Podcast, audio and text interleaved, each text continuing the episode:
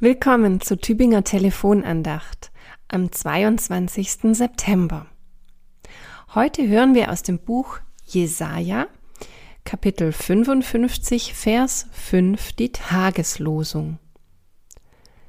Siehe, du wirst Völker rufen, die du nicht kennst, und Völker, die dich nicht kennen, werden zu dir laufen, um des Herrn willen, deines Gottes und des heiligen Israels, der dich herrlich gemacht hat. Ich musste einen Moment nachdenken, wer hier eigentlich zu wem spricht, zu wem werden die Völker laufen. Nun, die Situation des Jesaja war ja, dass sein Volk im Exil war. Das Volk Israel war verschleppt worden größtenteils. Und die Realität war eine ganz andere als die, die Jesaja hier beschreibt, nämlich ja, die Israeliten wurden ausgegrenzt, sie wurden verspottet, auch wegen ihres Glaubens, und sie mussten die Arbeit tun, die ähm, ihre Herrscher, die babylonischen Herrscher, ihnen auftrugen. Sie sehnten sich nach der Heimat, manche wendeten sich aber auch nach einigen Jahren da in der Fremde von ihrer alten Kultur ab und hatten eine gewisse Faszination für diese fremde babylonische Kultur.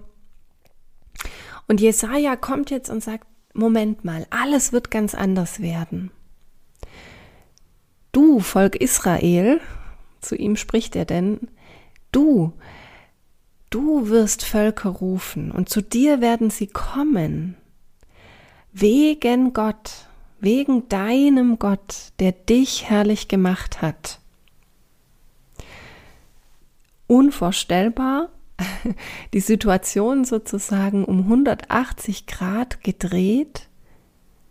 Von allen Seiten strömen Völker, in den alten Übersetzungen hieß es noch Heiden, strömen sie zu diesem kleinen Volk Israel.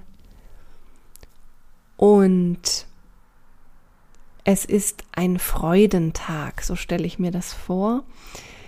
Die Verse, die vorangehen in diesem Jesaja-Text, ähm, die sind auch ganz wunderbar und sehr werbend. Da heißt es, neigt eure Ohren her, kommt zu mir, hört, so werdet ihr leben. Kommt alle, die ihr durstig seid, kommt zum Wasser. Also so beginnt Jesaja und dann endet er in diesem Vers, in diesem, ja, in diesem ermutigenden, fast schon unglaublichen Zukunftsszenario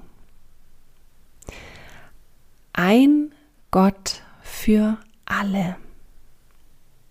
Das war in der Welt damals eigentlich ganz neu und unvorstellbar. Jedes Volk hatte doch seinen eigenen Gott, teilweise jede Stadt einen eigenen Gott oder Göttin.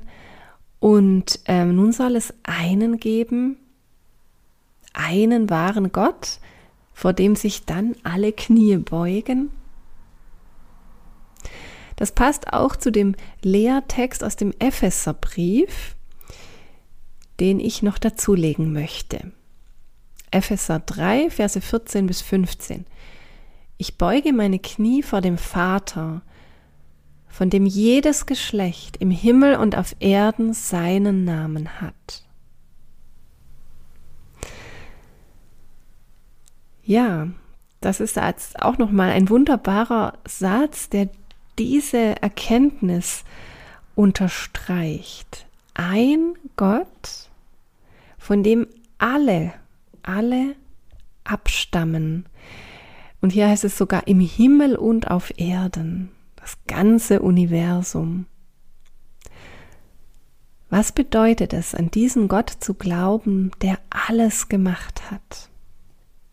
Einmal staunen wir über die Größe dieses Gottes Und das andere, was da auf jeden Fall auch mitschwingt, ist, wenn Gott alle geschaffen hat, jedes Volk,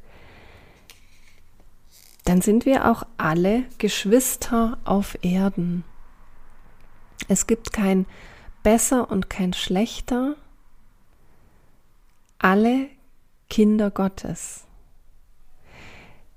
Ich glaube, das haben wir schon oft gehört und doch tut es gut, es sich noch einmal so zu vergegenwärtigen, was das bedeutet. Denn in der Geschichte und auch in unseren heutigen Zeiten wird das an vielen Stellen vergessen und wird nicht danach gelebt. Wir brauchen uns nur die schrecklichen politischen Entwicklungen in vielen Ländern anschauen, viele Machthaber, die nur an sich selbst denken und bestimmte Bevölkerungsgruppen ausgrenzen, Rassismus, Krieg zwischen verschiedenen Religionen. Das alles entspricht nicht dem, von dem hier die Rede ist. Ein Gott, vor dem sich alle Knie beugen werden. Dieser Tag ist noch nicht gekommen. Auch wenn Jesaja schon vor vielen, vielen hundert Jahren diesen Tag an den Himmel gemalt hat mit seinen wunderbaren Visionen, wir warten noch darauf. Wir wissen, dass wir ihn nicht herbeiziehen können, diesen Tag. Wir können aber darum beten, in der Gewissheit, dass es auch ein Tag der Versöhnung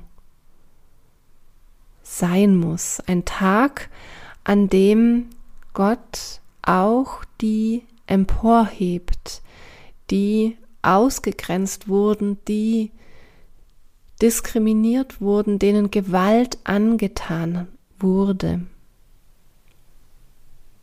An einer anderen Stelle heißt es so wunderschön, er wird abwischen alle Tränen und kein Leid wird mehr sein.